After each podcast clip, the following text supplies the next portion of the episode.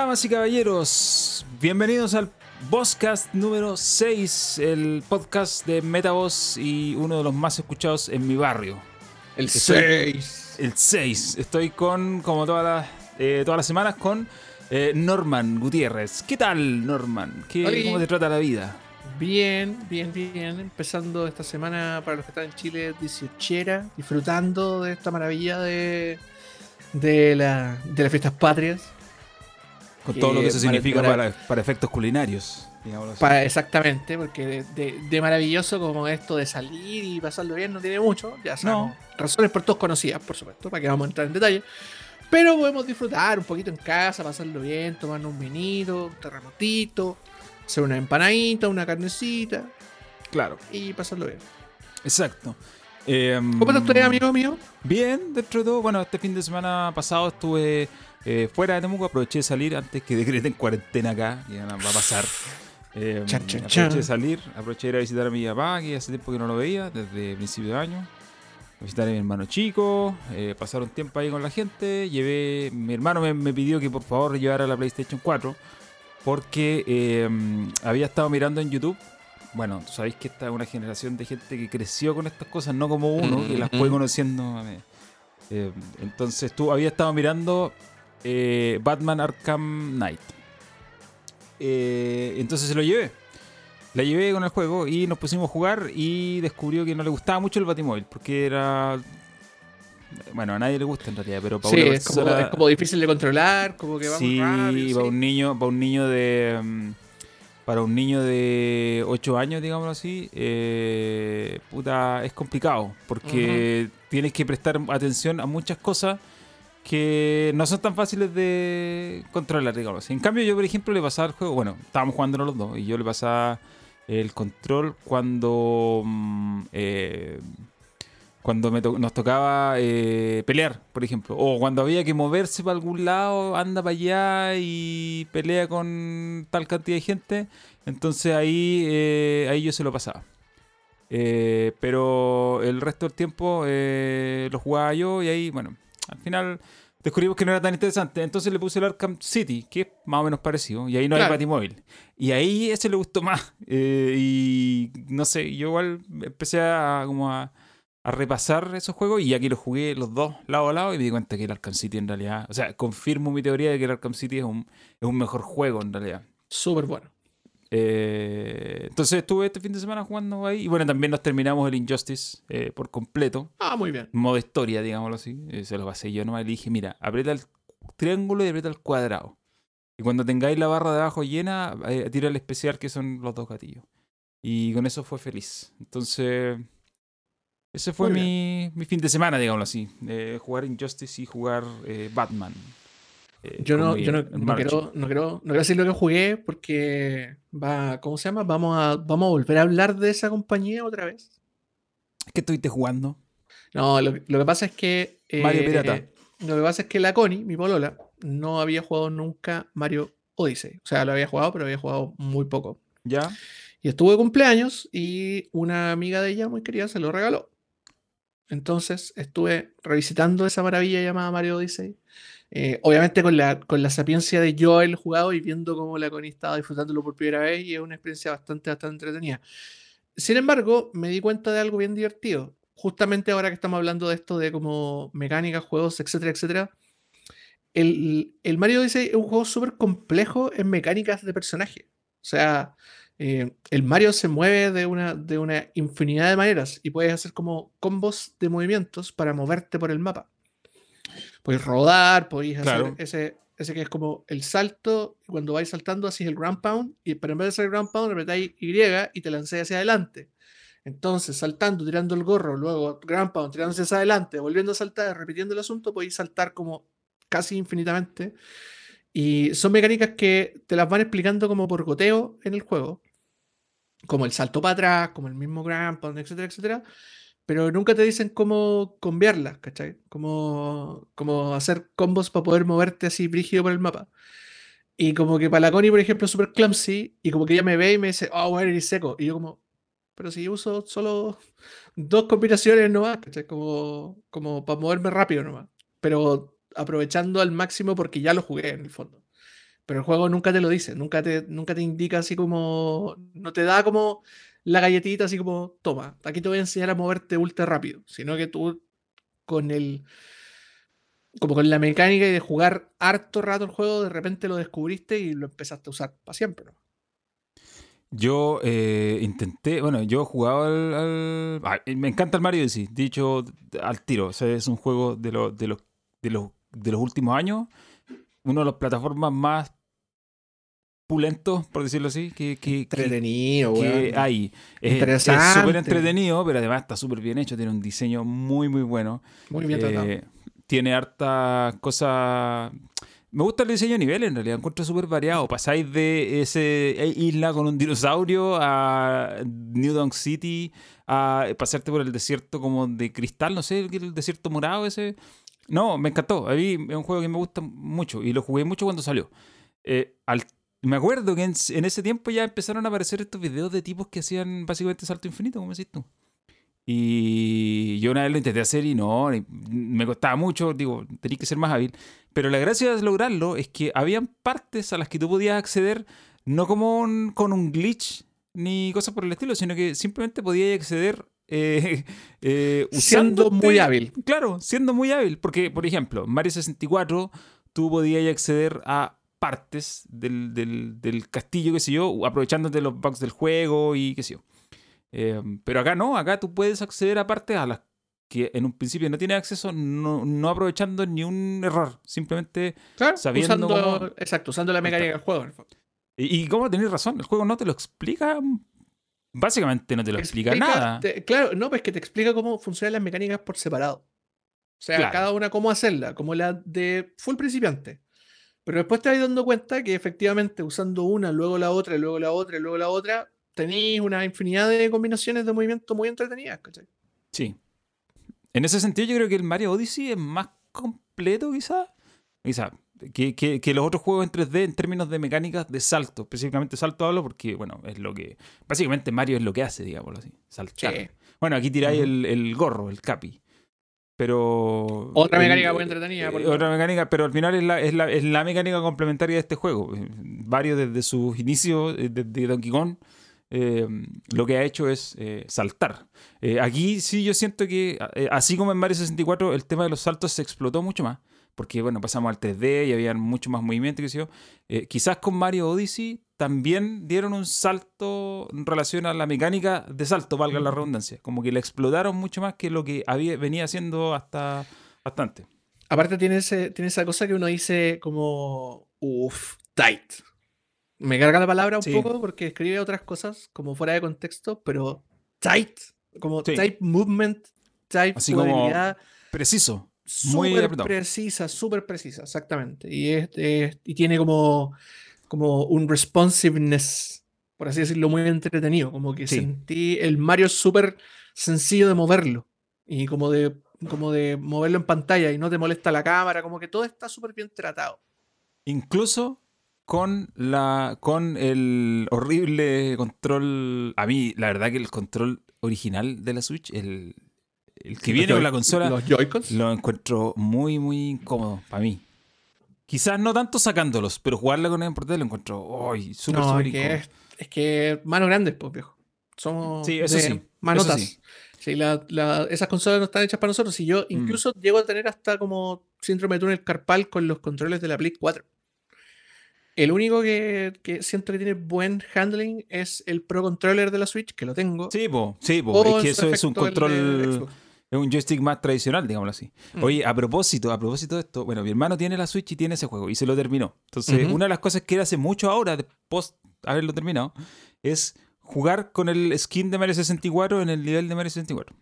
Entonces, hace una semana atrás, hace una- y siempre anda rayando la papa que el Mario 64. la- Ujú. Hace una semana atrás, eh, caché que, eh, eh, eh, bueno, aprovechando que salió el Mario All Star, hoy día es 16. Salió. ¿Cuándo sale? ¿Mañana? ¿El viernes? Ma- ¿Cuándo el viernes, el viernes, El viernes. sale. Oficialmente. Oficialmente. Porque hay gente que ya lo tiene. Hay gente que ya lo tiene. Mm. Eh, entonces, el otro día, eh, hurgueteando Replay en la casa de mi papá, lo encontré. Eh, y le dije, oye, ¿Mm? le dije, ¿sabes qué? El Juaco anda hablando de que quiere este juego, no lo tiene. Le dije, esta es tu chance, le dije.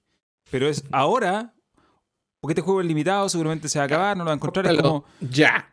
Eh, cómpralo ya. Y me dice, ya, ¿cuánto sale? Vale, en total salió como 70 lucas porque eran 57 el juego más 12, 13 el envío. Pero me dijo, ya, hay que comprarlo. Así que lo, lo compramos y le va a llegar el lunes. Y, y se va a volver loco porque viene Mario 64. Yo no sé qué tiene ese juego que le llama tanto la atención. Siento que se ve feo, siento que nunca lo ha jugado, simplemente lo ha visto en YouTube.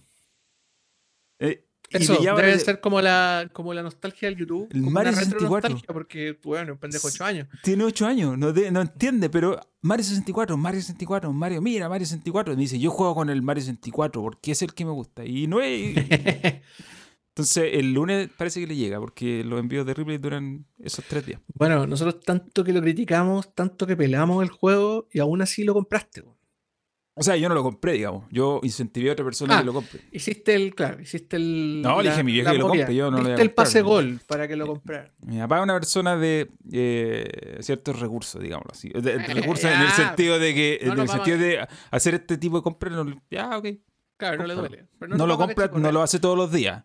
Pero, pero, pero es como que él no, no se va a cuestionar que esto es caro. ¿cachai? Es como, oye, pero no. No va a hacer el cuestionamiento que hace la mayoría de la gente respecto a este tipo de productos. Claro. ¿Cachai? Él va a decir, oye, yo le dije, ¿sabes que el juego quiere este juego? Vienen otros más, pero este es el que él quiere, es una edición limitada, es como, ya, dijo, cómpralo, está bien. No. Al tiro. Y, y bueno, también le dije, mira, igual quizás más adelante no lo vaya a poder pillar y eso es cierto. O sea, Claro, claro, edición limitada, bla, bla, bla. O si lo pilláis, lo vais a pillar a un precio bastante más inflado, entonces. Bueno, no pero por algún motivo este cabro chico eh, raya con Mario 64. No, es algo que para mí no tiene mucha explicación porque no, porque no sé. Simplemente dice, no, es que me gusta porque es cuadrado. Esa es, su, ser, esa es su lógica. deben ser culpa de esos malditos youtubers. De hecho, de hecho, eh, estoy, haciendo, estoy haciendo algo que es algo es secreto porque no, no es secreto, es oculto, porque no se ve en internet. Lo que yo hago es, me pidió que porfa le grabe gameplays de juego y que ponga la cámara y que me vea en un cuadrito como un youtuber típico y que se los mande para que él los ponga en la tele. Entonces yo grabo, he grabado ya un par de eh, segmentos del Fallen Order, porque es un juego que le gusta también. Eh, grabo un nivel eh, hablando encima, comentándole, así como hablándole directamente a él. ¿Cachai? Y después lo subo a YouTube en un link oculto y se lo mando a mi viejo y le dice ponle esto en la tele. Y mi hermano los ve. ¿Eres un youtuber secreto, Raúl? Claro, digámoslo así. Pero son videos que ve una, per- eh, una persona. A propósito, Pero- ¿está ahí- ¿está ahí de nuevo Fallen Order? Lo empecé a jugar porque lo llevé pa- No, no lo llevé para mi hermano. Lo tenía en la mochila y lo pilló. Entonces nos pusimos a jugar y le gustó. Ah, bueno. Entonces, Yo, estoy. que me quedé pegado en una pelea. ¿en qué parte? Me quedé pegado en el. Después de que este compadre pierde el. O sea, quizá voy a spoilear el juego un poco. Voy a. Ya, pequeño, pequeño spoiler. No, El- pero a esta altura ya. El, ¿Cómo se llama el flacuchento Cal? Cal Kestis. Cal Kestis. pierde el sable Sí. en, Dan- en la tierra de Darth Maul. Sí. Donde están todos los hermanos de Darth Maul ahí pasándolo bien. Toda la familia Maul. Y cuando. Exacto. y cuando vuelves, tienes que enfrentarte al compadre este de cabellera, el que era ex Jedi. Sí. No me acuerdo su nombre, pero sé quién es. El, ya me voy a acordar ya, pero este, eh, insisto, estoy tan frustrado con la pelea que no. No. no. En, el otro día llegué a ese punto y perdí, obviamente, porque en este tipo de pseudo souls like uno choca con la pared constantemente. Claro. pero empecé a tiltear. Porque cada vez perdía de maneras más estúpidas. Como por ejemplo que el compadre venía y me tiraba las rocas. Hay un momento en la pelea en que te tira muchas rocas. Y en un momento me bloqueó toda una. Me bajó toda una barra de HP con puras rocas. Porque no me, podía- no me alcanzaba a tirar el. el. el biri, el Steam. Entonces perdía. Después, onda, me pegó dos guates y me mató de nuevo. Y era como, pero si ya lo he, lo he intentado cinco veces, ¿cómo me está matando tan fácil? Entonces, como tilteé, dije, fuck it. Y dejé el juego botado un rato. Pero. Y, y ¿cómo se llama? Y me uní al lado oscuro. Por eso estoy ahora con iluminación roja y con. Pero ¿por qué no le bajar la dificultad? Si se puede hacer eso. No, es que, ¿para qué? Pues si hay que, hay que, ¿cómo se llama? Hay que, bueno, you have to get good. Sí, pero también. Estas funciones de. Mira, a mí me pasa que uno no entiende algunas cosas hasta que las experimenta, quizás no uno, pero sí de cerca. Uno, uno no está acostumbrado a darle importancia, o uno no le da, mejor dicho, importancia a la accesibilidad de los juegos. Uh, hasta que. Hasta que. ¿Por qué? Porque uno, por lo general, yo o tú, o probablemente mucha gente que nos está escuchando o viendo, no, no es un tema para ellos. Hasta que, por ejemplo, y a mí me pasó este fin de semana, eh, mi hermano chico no leía los textos, no alcanzaba a leer los textos porque pasan muy rápido y las letras son muy chicas. Entonces yo dije, bueno, esto se puede arreglar. Y me metí al menú opciones. Y el Star Wars no trae opción de hacer las letras más grandes. Uh, Y entonces era un problema. Y ahí me di cuenta que no es un problema para mí, pero sí es un problema para otra persona que a lo mejor por X motivo, en este caso era un niño chico que igual no tendría que estar jugando esos juegos, pero en este caso lo está haciendo con mi, eh, con mi, ¿cómo se llama? Mi, mi- mi guía, ¿cachai? Yo soy como su guía, lo acompaña. Eh, pero claro, su problema es que él sabe leer, pero no puede leer tan rápido y cuando las letras son muy chicas se pierde. Entonces, no, no está preparado. Y yo, yo me imagino que a una persona eh, que no tiene eh, que no tiene buena vista, eh, se le pasa, ¿cachai? Se le puede pasar. Em, también em, el tema de la dificultad, uno dice, oh, la dificultad es lo mismo, pero realmente hay gente que quisiera experimentar este juego sin necesidad de ser bueno. de ser pulento, claro. Y, y, por ejemplo, el Batman trae un nivel fácil, que yo lo estuve jugando estos días, y, y es verdad, es mucho más fácil. Pero para una persona que, que- pero, pero le da una experiencia similar a una persona en un rango Claro, de habilidad mucho más bajo, ¿cachai? Para un neófito es perfectamente jugable y está a un nivel de dificultad que es como normal, ¿cachai?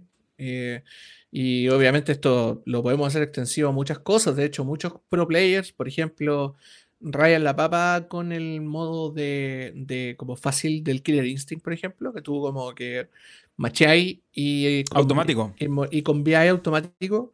Pero hay mucha gente que no está interesada realmente en, en- ¿cómo se llama? En, eh, en aprenderse todas las combinaciones ridículas de botones que tienen los juegos de pelea. Entonces, ¿sabes qué? Me da lo mismo, quiero jugar como, o sea, obviamente no es una, no es algo que tú uses en general para jugar competitivo, de hecho está baneado, pero, pero para jugar casualmente con tu gente y si queréis como tener una a little help, ayuda, pues viejo. Y, y no, el juego no deja de ser entretenido, no deja de, no le quita nada, le agrega valor. No, y aparte que, o sea, el competitivo es el es el 10, 5%, ¿cachai? El Le- competitivo es el, es el- nada. el 5%, sí, es como, está bien, eh, eh, es bueno que el juego sea flexible, pero como te digo, a veces uno no se da cuenta de eso hasta que no lo experimenta de cerca o uno mismo. Claro, porque no tenéis realmente ese problema de accesibilidad. Claro, uno no lo tiene, uno no, no, no tiene problemas para entender cómo funciona un puzzle en un juego X, no tenéis problemas para manejar el tanque en el Batman, no tienes problemas para leer los subtítulos rápidos, sí, sí que o en no tenéis no tenéis problemas para agarrar un control. Hay gente que no puede hacer esa weá. Hay gente que, Claro. no puede, que no puede tomar un control normal porque tiene un, un problema en sus manos, en, su- en algo motriz, le falta un brazo, eh, etcétera, etcétera. Hay gente que está, que juega, hay gente parapléjica que juega, ¿cachai? Mm. Usa controles bucales Sí, para poder moverlos, para poder mover los monos. Y de hecho, ponte tú, no sé, iniciativas como el control eh, de Xbox, de el, Xbox? adap- el adaptativo, son extraordinarias, pues viejo, ¿cachai? O sea, te permiten un nivel de configuración que otras consolas simplemente no te dan. Y que de repente uno quisiera tenerlas también. Hay un tipo que juega Street Fighter, ¿puede ser? No sé. No sé, porque lo Hay vi jugar que con es el control adaptativo. Hay que un, juega tipo con de la boca. hay un tipo de campeón de PUBG que juega con la boca. Y hay ese, el competitivo de PUBG. ese tipo que juega en la boca que juega juego de pelea. Creo que era Street Fighter, pero usa un control adaptativo. Lo vi con un control adaptativo, entonces no sé si es Street Fighter realmente. Porque tú sabes que Street Fighter no está en Xbox, qué sé yo. Puede ser en PC, quizás, no sé. Eh. La cosa es que ese tipo juega con la boca y es probablemente inf- infinitas veces mejor jugar que yo con las manos, ¿cachai? Entonces, nos va a patear, claro, nos va a patear a ambos el culo con las manos. O sea, sin manos. Claro, y él no puede jugar con las manos, simplemente no puede, pero puede jugar con eh, gracias a este control, que eh, claro, no, no es exactamente el caso porque, porque no es, es un hardware anexo, no viene dentro del juego. Pero claro, como te digo, uno se da cuenta de, lo, de la utilidad de estas cosas cuando las ve de cerca. Yo nunca había reparado los subtítulos, más allá de que alguna vez le agrandé el subtítulo a un juego, qué sé yo, pero no había reparado en eso hasta que vi de cerca a alguien que me decía, oye, no alcanzo a leer, No, no leo alcanzo a esto, leer. claro. no leo esto. Entonces, mm, quizás no es tan descabellado. eh, y bueno, es un tema que da para largo en general. Pero, pero bueno, esa fue mi- en resumen, esa fue mi experiencia con, mi- con mi hermano chico estos días, jugando varias cosas, jugando Donkey Kong, eh, jugando Donkey Kong con el modo fácil, el Donkey Kong, el Tropical Freeze, que trae un modo fácil en la Switch.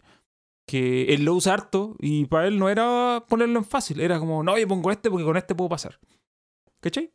Eh, yo no lo había pensado porque yo ese yo no no yo yo no juego con ese mono porque no lo necesito y no, no es una opción, pero para él es como no, pues que esta es la forma mía de pasarla porque porque sí es mejor, ¿cachai? Em, Claro. Entonces, bueno, eso como a modo introductorio de este eh, podcast número 6. tú me habías estado hablando del Mario Odyssey, entonces eh, llegamos a, a esta locura y respecto a eso yo solo voy a decir que, bueno, eh, va a salir en dos días el, el, el, El Mario nuevo. el Mario All, Star. no- nuevo, no tan nuevo. No, no tan nuevo y creo que... eh, No sé qué pensás tú sobre esto de que eh, es, es- es- son ROMs, es emulación, no sé te parece bien, te parece Mira, mal. lo, pa, pa- ¿cómo se llama? Para redondearlo, el, el, ¿cómo se llama? Yo creo que lo dije en Twitter el otro día. eh, por lo que yo tengo entendido, tanto el, Mario 64 como el Mario Sunshine, ambos son emulación.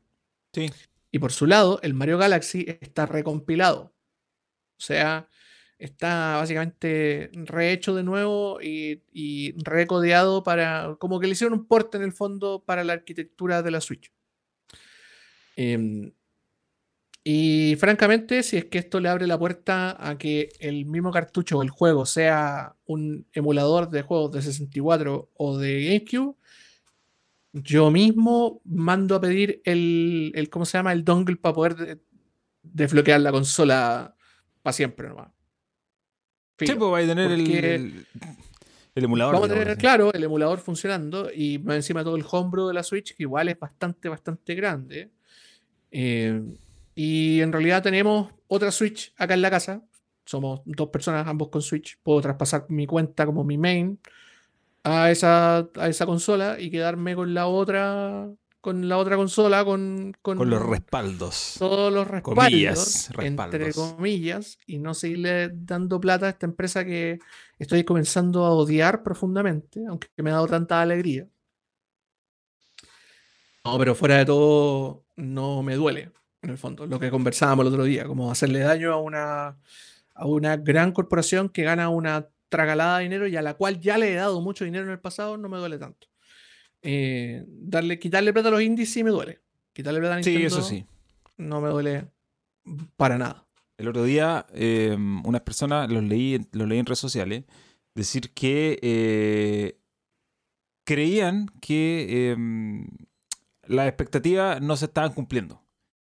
Porque ellos esperaban que, a, por ejemplo, Mario 64 le hubieran hecho algún retoque, que Mario Galaxy le hubieran hecho algún retoque y no había ninguno, entonces Nintendo no estaba cumpliendo con las expectativas. Y yo dije, oye, pero ese problema de las expectativas no es culpa de Nintendo, es culpa de las personas que se las generan Las En base a alguna idea que- Los que se suben al tren del hype nomás. Porque, ¿Y por qué lo digo? Porque eh, hablábamos con el Rocco, un saludo para el Rocco, que, que el otro día lo conversamos en, el- en- en un chat. eh, Saludos para nuestro perro. ¿Qué pasa con, con. Oye, pero al Wind Waker le hicieron un montón de arreglos. Podrían haberle hecho lo mismo a esto. De acuerdo, pero el Wind Waker de partida te dijeron: esto es una nueva versión. Se llamaba Wind Waker HD. Te dijeron: le vamos a meter textura en alta resolución. O mayor resolución, mejor dicho. Claro. Le, le vamos a meter pantalla panorámica, soporte pa- panorámico. Vamos a agarrar el código del juego original, lo vamos a hacer nativo en la Switch y le vamos a hacer ajustes al arte, le vamos a hacer ajustes a todo. Claro, lo vamos a recompilar, lo vamos Lo a vamos- parchar, etcétera, etcétera, etcétera. Claro, no es un remake porque es básicamente el mismo juego, pero lo vamos a adaptar, readaptar para los estándares actuales. Es un remaster. Es un remaster muy. Yo encuentro que. eh, yo no lo he jugado, pero lo he visto y encuentro que es un remaster súper. Eh, pulento. Es bacán, súper Bacán. ¿cachai? Se ve bien, tiene soporte para gráficos actuales, tiene pantalla estirada, o sea, perdón, Bueno, 16:9. aparte, aparte que un juego que tiene un arte bonito y, Y un juego que se ve bien. se ve bacán. No, y un juego que se ve bien, digo, está absolutamente a la altura de un juego actual. Pero eso es porque Nintendo desde el principio, cuando lo anunció, dijo, vamos a hacer una versión en HD. Entonces tú al tiro dices, estas son mis expectativas. Un juego en HD. Pero con esta versión, jamás te dijeron eso. Nintendo dijo, vamos a tirar un pack con Mario 64, Mario Sunshine, Mario Galaxy. Fin. Jamás dijeron, le vamos a meter textura HD. Le vamos... Entonces, yo, por un lado, yo, y yo lo dije, yo encuentro que es charra la conspiración, porque no le hicieron nada. Si tú me preguntáis mi opinión, podría ser mejor, de más. Pero, pero, pero en general yo encuentro que ahí nomás. Pero muy distinto es que la gente haya pensado que le iban a hacer un montón de cosas y no se la hicieron y entonces por eso sus expectativas no se cumplen. Y es como, loco, ¿de dónde sacaste esa expectativa? ¿Por ¿Quién qué te, hace expectativas? esas expectativas? Nunca te... Si Nintendo te hubiera dicho, vamos a hacer esta versión en HD y después te tiran este producto, estoy absolutamente de acuerdo que con esa queja, digamos, sería válida. Pero no es el caso, po. No es el caso. Es, ellos te dijeron, vamos a tirarte los tres juegos nomás. Entonces, ¿qué, ¿qué estoy reclamando, cachai? ¿Por qué, ¿Por qué reclamas por la expectativa? Quéjate de que a lo mejor tú la encontrás pobre, quéjate de aquí y allá, pero no que te quejes de que no le hicieron nada porque los juegos merecen más. Y eso es como, pero, pero no tiene ningún sentido lo que me estás diciendo. Es como, está bien, puede merecer más según tu valoración, pero en realidad Nintendo nunca dijo que iban a hacer otra cosa, ¿cachai? Entonces, como... No sé, pues, ¿qué... ¿cuál es el problema realmente? Eh, lo que sí encuentro feo es ese menú. El menú que nah, es que el menú es horrible. Estamos, claro, claro, el menú, onda, yo creo que está en el panteón de menús de menús feos junto al menú de la PlayStation Classic, porque, oh, qué, feo. Tiene, eh, tiene unas fuentes como de Great Gatsby. Sí, sí, muy feo. No, ¿sabes qué? Lo encontré parecido como a los menús de Gran Turismo. Sí. Pero, pero feos. Claro, claro, como Gran Turismo 2 o 3 y feos. Cuando te ponían como una foto, como te ponían una foto de un auto y te decían, y te ponían un texto al lado donde te explicaba la historia del auto, así como un resumen de lo que era. 1969. Eh, Ford gana. Claro. las, ¿cómo se llama? Gana Le Mans con Ford GT, bla, bla, bla. ¿Cachai? Como esas cosas, así como esos pequeños tips de historia que le gustan a Kazunori Yamauchi, porque obviamente el compadre corría. Pero, claro, eso mismo, pero feo. No, y aparte, eh, digo, eh, para, juegos como este quizás este irrelevante. Si podíais no hacerlo, podríais poner una, una portada como las del Arkham, la colección de Arkham, que tú cuando partí el juego te sale una te salen los dos los dos carátulas a cada lado y tú eliges cuál empezar. Fin. Hasta el menú de ¿Tú jugaste alguna vez el Metal Gear Solid HD Collection? Sí. Ese menú. Hasta ese menú era más competente que el menú de y bueno, es que tenía más cosas también. Es que sí, tenía más Era cosas. un pack que venía con, venía con los juegos viejos, venía con los juegos no remasterizados, venía con libros de arte, venía con. Pues, tracalada de weá. Ahora también pasa que eh, yo considero, y lo dije públicamente en redes sociales, que si un ROM hace que el juego se vea bien y que corra bien y que sea competente, digamos, sea aceptable, y encuentro que ¿para qué vas a hacer una versión nativa si tienes un ROM que te va a correr muy cercano al original y, en realidad muy cercano, va a ser pues igual al original. Claro, lo que pasa es que de repente la emulación eh, tiene algún problema, qué sé yo. Pero, y, por ejemplo, en la, en la SNES uh, Mini los problemas eran con el audio. Ya, vamos a dispersar ese mito, vamos a aprovechar al tiro de, cómo se llama, de ponerlo, de ponerlo en, en, cómo se llama, encasillarlo. A ver la única forma de llegar a resultados originales es usar el hardware original. Claro, tienes que usar el hardware original. Toda emulación, sea la que sea, porque hay emulaciones pencas y hay emulaciones extraordinariamente similares al real, todas introducen cambios en un montón de cosas. Entonces, no, no, ¿cómo se llama? Jamás podemos esperar resultados, resultados exactamente idénticos. Lo podemos esperar con un cierto nivel de exactitud. Lo que tú comentabas, por ejemplo, de problemas con el audio. Hay, hay, ¿cómo se llama? incluso gente que, que, por ejemplo, hay muchos juegos que yo tengo instalados en la eh, Super Nintendo Classic que no puedo correr en el emulador nativo de la consola porque el emulador nativo es una basura sino que uno inteligentemente le instaló SNES 9X y el SNES 9X funciona diferente. Tú te refieres a, eh, espérate, tú te refieres a ROMs que instalaste de manera anexa usando el emulador que ya venía en la consola. ¿A eso te estoy refiriendo? ROMs que yo instalé. Ya, ok. Claro, exactamente. Y que tuve que usar otro emulador instalado. Para correrlo bien. Para poder correrlo bien. Y que de hecho en algunos casos te, te- incluso en las ROMs que vienen por defecto en la consola, te asegura mejor performance. Mm, mira, yo no lo he probado porque no la tengo desbloqueada. Debería Y aparte el. Tenía obviamente save states, tenéis trucos, tenéis un montón de otras cosas, como que tiene muchas ventajas. Es bacán. Ese 9X, ahí 10 de 10. La cosa es la siguiente. eh, entonces, como bien tú decís, no se va, no se va a lograr una, una, un, un 100%. Se puede lograr algo muy parecido. Entonces, aquí voy yo. Es, si tú tienes un ROM como Mario 64, usemos ese ejemplo. Tienes un emulador, eh, agarras un emulador tuyo mismo, lo optimizas, optimizas el ROM un poco para que esto te corra bien. Y ya tienes un resultado del 99%, pongámoslo así. ¿Para qué vas a hacer un port nativo? Si ya si puedes ahorrarte un montón de trabajo y ser más eficiente con tu trabajo y mejor optimizar el ROM que ya está para un juego que pesa 3 megas, con suerte.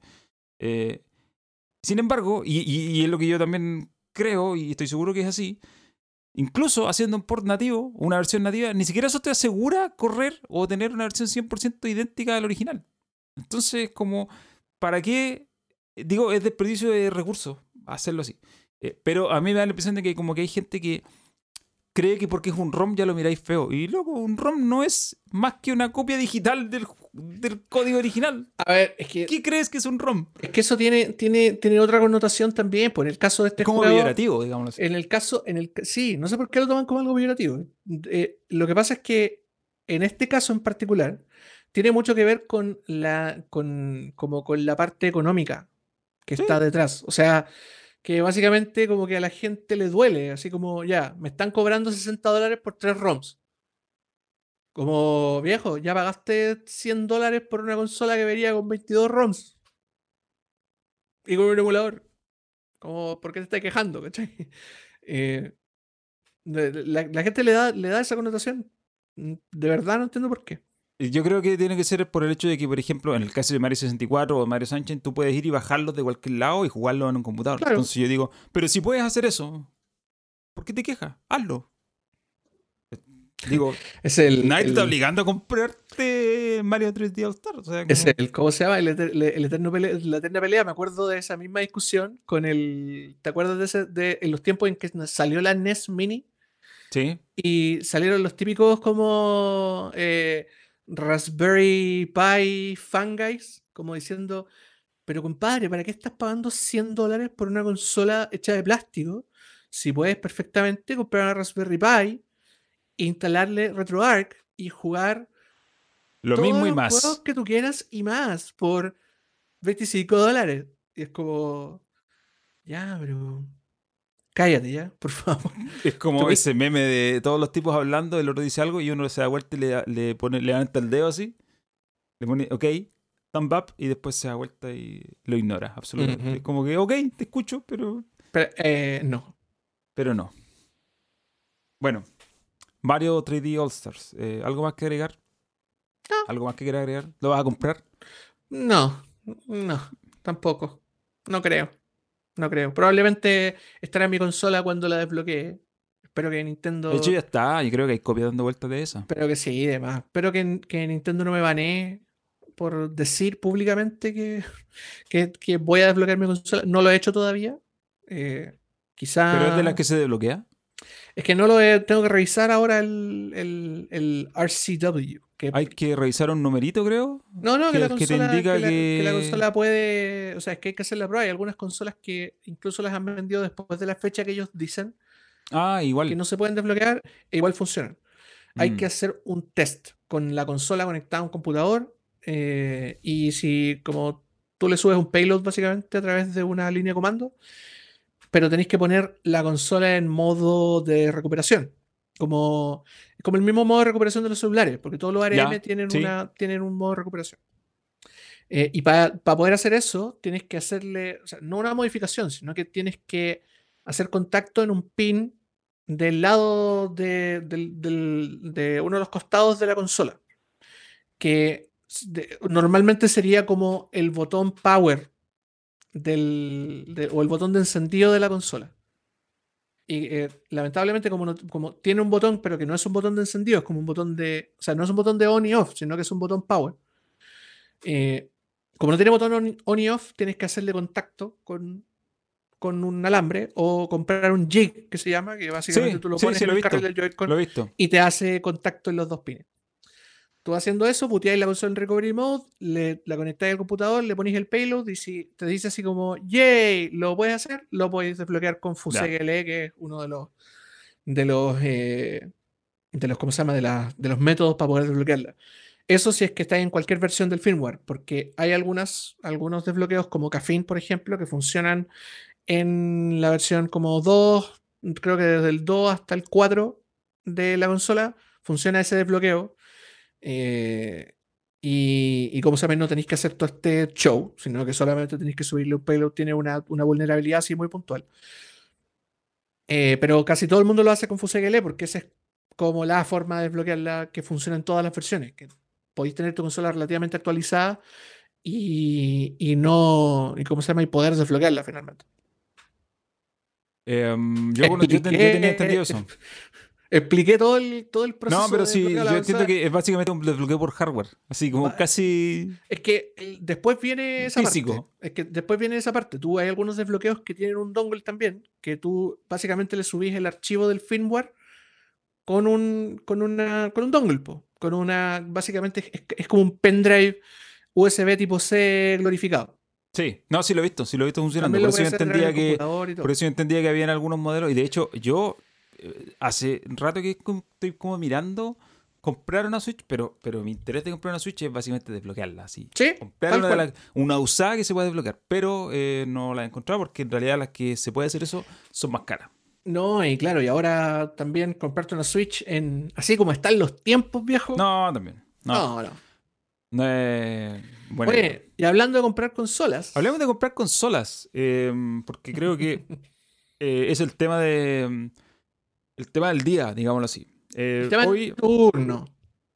16, el 16 de septiembre, se eh, finalmente a- anunció, digamos, se abrieron las puertas para ya de manera definitiva saber cuánto va a costar eh, la PlayStation 5, cuándo va a llegar y qué juegos van a estar disponibles. Yo voy a decir que hoy día, eh, cuando previo al evento, me imaginé eh, que PlayStation nos iba a apabullar con una cantidad de productos que Oh, nos iban a iba- decir Nos iba a tirar exclusivas estos por juegos, la cabeza. por estas cosas tienes que comprarte una PlayStation 5 y por estas cosas nosotros nos diferenciamos de los demás y, y terminé quizás más confundido de lo que estaba al principio en relación a las cosas que sabía y las cosas que terminé sabiendo. Eh, fue todo muy confuso. Eh, y yo lo que, para abrir este segmento, digámoslo así, solo voy a recordar que hace unos eh, meses atrás, o quizás un poco, ah, quizás hasta hace unos años atrás, cuando, eh, cuando apareció la PlayStation 4 Pro, ¿cierto? Y dieron toda esta presentación técnica. En eso entonces, 2017, si no me equivoco, puede ser. 2016, por ahí. 2016. 2016. eh, Final del mm, 2016, ¿no? Final del 2016. Mark Cerny, ¿cierto? Y todo el equipo de PlayStation eh, empezó con este mensaje de nosotros creemos en las generaciones de consolas. Creemos en diferenciar un producto de otro en base a la tecnología y todo eso. Y hoy día mi sensación es que ese mensaje ya no existe y se fue a las pailas y todo lo que mucha gente dijo respecto de lo que estaba haciendo Xbox, que oye, pero ¿para qué comprarme una consola nueva si los juegos van a salir en la vieja? No tiene sentido. Hoy día vimos que PlayStation hizo lo mismo, Ay, básicamente eh, eh, anunció eh, nada. Creo que, a ver, exclu- juegos exclusivos de PlayStation en el lanzamiento van a ser el Demon Souls Demon Souls. y eso. Y paraste de contar. Ah, y el. Espérate, hay Estamos otro hablando, más. estamos hablando exclusivos de PS5 o de PlayStation. Porque hay muchos juegos que van a salir Mm, sí, en ambas no, de consolas. PlayStation 5. De PlayStation 5, hasta donde entiendo, va a ser Demon Souls y un juego Y- que se llama eh, eh, eh, Astros Playroom. Y va a venir El- preinstalado. ah, sí, sí, sí, sí. sí. Sí. Lo demás, todo va a ser cross-gen. Es más, es más, a mí lo que más me ha sorprendido de todo esto, porque a todo esto, lo de Demon Souls fue un error. Porque salió en el tráiler que Sí, iba a ser. aclarar que decía que, iba- que, que era exclusivo por tiempo limitado y que después iba a ser, ¿cómo se llama? Eh, Iba a salir PC y, en PC. y- y- Y todos como viejos, sí, onda, Japan Studio, Sí, sa- po. sacando un juego en bueno, PC. eso era un error. Eh, eh, Spider-Man va a salir en PC4. Eh, Sackboy A Big Adventure va a salir en Ajá. PC4. Horizon Zero Dawn 2 va a salir Ese en fue el PC4 que más me sorprendió a mí. Yo dije, ja, por, fue como, ¿por qué? O sea, digo, está bien, pero es como... Cuando yo vi eso fue como, oye, pero espérate, si el mensaje era claro, era, nosotros creemos las generaciones de consolas y anunciaron ese juego eh, hace un tiempo atrás con un video que tú decías, oh, y, y, ahora- Ah, New Generation. y- y ahora es como, y, y por lo cual, por, por mi lado me parece bien, digo, voy a tener acceso a esos juegos en mi PlayStation 4 sin problema, pero por otro lado es como, bueno, pero el mensaje de venderte una consola con exclusivo es lo que yo decía al principio. Yo me imaginaba que me iban a apabullar con una serie de productos injugables en otro lado, y resulta que al final no va a ser así, porque además apareció el juego de mm, Harry Potter, que va a ser eh, o multiplataforma, obviamente. Ese juego va a salir El juego todo. de Hogwarts, porque no es un juego de Harry Potter. Bueno, para mí es lo mismo. Yo no, no soy. No conozco Harry Potter, entonces para mí todo eso es. Eh, Aparte un juego Warner, ¿con qué motor estará, juego estará- Warner. ¿Con qué motor estará hecho? Eh, ¿Se habrán Warner, robado? ¿Se habrán robado el motor de algún Arkham? Va a ser el. Pero los Arkham están hechos con el Unreal Engine, pues. Ah, real, pues tenéis toda la razón. Son de Sí, Unreal así que. Engine 4. no- Eh, Sí, pues. Eh. Bueno, el Final Fantasy va a ser exclusivo de consola y después va a salir en PC y eventualmente va a terminar apareciendo en, en Xbox probablemente. Hermosito Eh, Final Fantasy que lo vi y quedé pétreo inmediatamente. Me van a perdonar la, el, el- ¿cómo se llama? el adjetivo que estoy usando para describir mi sensación. Pero, uff, quiero jugar Final Fantasy XVI es un MMO, ¿no? Eh, no, ¿No es, Es- un MMO? no, no, señor. Porque lo hace, lo hace un equipo que se dedica a hacer MMO. lo hacer, o sea, la, el, Creative. Business Unit 3. el Creative Business- Unit, pero Eso. Pero no es un juego MMO Ya. hasta donde yo entendí, a jugar por el tráiler, va a ser un juego single play. Ya. Y está, es- eh, básicamente es como quieren supuestamente venir a romper un poco, como, como hacer un poco de rollback, como que eh, Final Fantasy siempre, siempre se adelanta, va para atrás, va para adelante. Todos los, todos los, los- los juegos tienen un, un- o sea, no tienen un mundo en común, pero tienen elementos en común, como enemigos, magias, etcétera, etcétera. Eh, pero siempre una historia diferente, en un mundo diferente, con personajes diferentes. Y en este caso es como, ya, nos fuimos demasiado al futuro, para adelante, para adelante, para adelante, para adelante, entonces vámonos para atrás de nuevo. Y- Volvamos, sí. Y como que tiene un pequeño rollo así como Back to Classics. De hecho, como que lo vi como bien medieval, entre comillas. Me dio hasta un vibe como así como de medio Game of Thrones. Como que vieron Game of Thrones los creadores del juego y dijeron como, oh, ya, hagamos las escenas, como las cutscenes idénticas a la, a la serie. Como con esa luz súper baja. Como que yo dije, ah, en algún momento va a haber una weá, va a salir el rey en el norte, weón, Jon Snow, así. Como a, no sé, decir algo. Eh, y tiene este rollo medieval también como con Dragoons y gente que en los, en los, en los Final Fantasy como más modernos se ve como, como una decisión estilística, pero en este caso es más ad hoc al, como al setting, en el A la inventación, sí. Exactamente. Y, Sí, tiene- me quedó esa sensación también. y aparte tiene todo este rollo que supuestamente van a, van a tirar los cristales por la ventana, que los cristales son como un punto de contacto de las historias de Final Fantasy en todos los Final Fantasy. Eh, en este caso es como ya, we don't give a fuck about crystals, ¿cachai? Chao cristales, bueno, tengamos, no sé, dragones de fuego gigantes y demonios brígidos y espers. Bueno, Final Fantasy nomás, pues, ¿cachai? Yo, lamentablemente, personalmente, soy una perra de Final Fantasy y adoro los Final Fantasy y lo voy a jugar sí o sí. Pero, pero, ¿te fijaste la fecha en la que iba a salir? ¿No? ¿Qué fecha decía? No me acuerdo. Era, eh, no sé si era Q2 o Q3 2021. Ah, no, tiene para rato. ¿Qué sentido tiene comprarse? Ya, es el juego que yo diría como, ya, igual me tinca comprarme la PlayStation 5 por Final Fantasy. Pero, uno, va a salir en PC. Estoy 100% seguro Va que va a salir en PC. ¿Va a salir en PC? No, sí, está claro. Sí, decía, 100% de hecho decía en el tráiler, decía eh, exclusiva temporal de consolas. Claro. Y aparte, Eso de hecho, lo- dice. chistosamente lo mostraron en, en un. ¿Cómo se llama? Era, un, era unos renders de PC que se asemejaba a una Sí, configuración de o sea, PlayStation de hecho, 5. más encima lo dijeron al principio. Esto, esto, risa, sí. esto emula la experiencia de Eso, PlayStation 5. No es Yo- un PlayStation 5. Aquí, aquí, y yo creo que es bueno, y, y tú también caché de esto porque lo hemos visto a lo largo de los años con comunicados de prensa y cosas así. Siempre en los trailers, el, el, el- como se dice en inglés, el, el fraseo, el wording de estas cosas te dice exactamente lo que es, de una manera un poco ciútica a veces, pero te lo dice. ¿Por qué? Mm. Claro, por, cuestiones- por cuestiones legales. Mm. Por cuestiones legales. Entonces, si un tráiler te dice exclusiva temporal de consolas o en consola, en este caso creo que decía exclusiva temporal en consola, En consolas. eso te está diciendo sí o sí que va a salir en- PC. Al En menos en cualquier momento va a salir en PC. va a salir en. PC. Y cuando salga en PC, yo probablemente yo ya voy a tener un PC. Y no Claro. se va a justificar la compra de una PlayStation 5. O sea, ya, hagamos el primer check. Final Fantasy, no, me, no necesito comprarme la consola para jugarlo. Listo, siguiente juego. Em, hablando del, espérate, hablando del, del Ah, Howards, Volviendo al Ho- el Howard. Howards, estoy mirando aquí la, la mm, como el- la lista de el checklist. Eh, Va a salir en eh, PC, PC5, PS4, Xbox One, Xbox X, Xbox ¿También va a Series salir en X, PC4? PS Series. Sí, es un juego de cross-gen. Mm, Eh, Ahora, digo, no, no, no, es, no es que esto sea muy raro, digo, todas las generaciones de consola al principio siempre tienen juegos de cross-gen.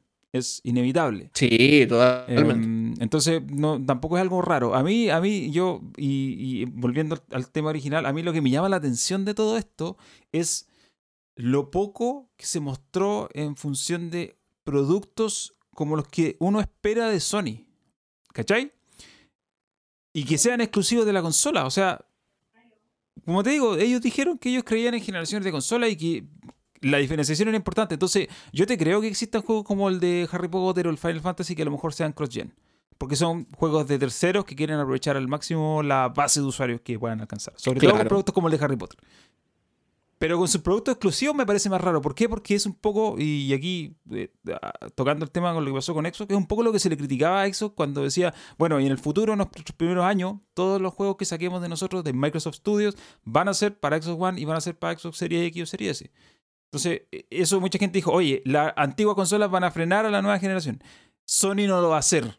Resulta que Sony lo va a hacer tal cual. Sony menos- lo está haciendo, está copiando, pero es que, es que su negocio era la exclusiva. Sí. Y eso está quedando eh, levemente como que empieza a quedar un poco de lado porque ya tenéis que juegos que se han ido a PC, como bueno, Death Stranding, que es como de ellos casi. Em, pero también el Horizon, que ya todo esto el port creo que es horrible. Em, entonces ahora tiene, por ejemplo, el, el Spider-Man, que va a salir en PC4. ¿Viste? Si esto lo comentamos antes, yo, yo a alguien le dije, estoy seguro que el Spider-Man va a salir en PC4. No tiene sentido que ese juego sea exclusivo. Porque es Spider-Man. Es Más encima, claro, lo que yo comentaba también en Twitter, yo lo veía y decía, este juego no se ve tan next gen.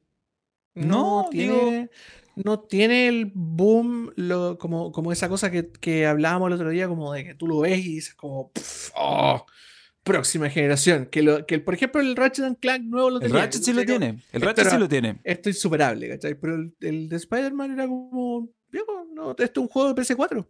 Sí, es un juego Está, que corriendo, ahora- está corriendo ahora se mejor, ve a- mejor. a- tiene, tiene, claro, tiene un poquito mejor frame rate. Y paraste con tac. ahora se va a ver mejor, obviamente. Seguramente va a tener, eh, no seguramente, va a tener algo ray tracing, ¿cierto? Visualmente nos Sí. va a decir que- de qué es capaz la, la plataforma. Pero no, Eh, pero um, no va a empujar tanto. no, sí va a ser un juego tampoco. A mí me sorprende lo de Horizon, porque Horizon está hecho por Guerrilla Games, que es un estudio que si algo, si algo han hecho bien a lo largo del tiempo, porque obviamente han tenido juegos de todo tipo, digamos, de todo tipo, hay juegos buenos, juegos más o menos, juegos malos, pero ellos lo que han hecho siempre es empujar el tema tecnológico. Mm. Guerrilla Games se ha destacado siempre por hacer, desde el Killzone 2 en adelante, es como los juegos gráficos, gráficamente son los mejores No, juegos eh, que hay. El décima, el décima engine es tan bueno que Kojima dijo: Me, Exacto. me soba un coco hacer un motor para hacer mi juego nuevo. Se los voy a comprar a los cabros de Guerrilla y chao. Hagamos Listo. Death Stranding.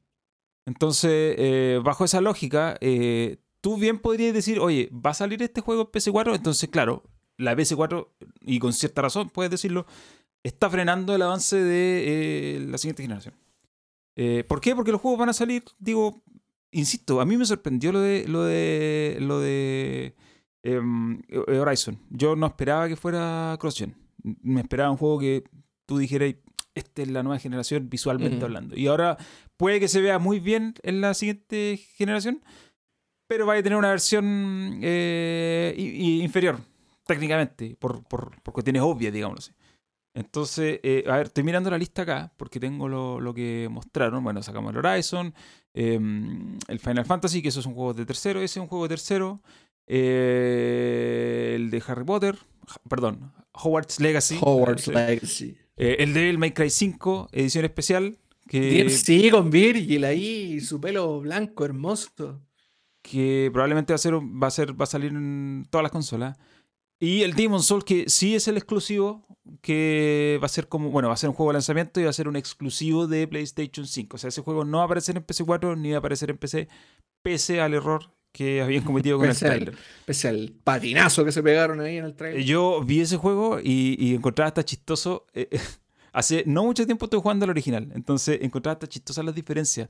Ver el original con toda su pobreza visual digamos, por el año en que salió, por los recursos con los que se hizo y todo eso. Y ver esto ahora es como, puta, hay un cambio abismal del cielo a la tierra en, eh, en cómo se ve. Eh, pero, y, sigue, siendo, sigue sin ser un juego nuevo. Es un remake. Muy, muy bonito, es un juego espectacular para mi gusto, pero es un remake, no es un juego nuevo. Entonces, Exacto. Eh, y bueno, y al final eh, todo esto terminó con el tema del precio, que salió lo que más o menos esperábamos, yo creo.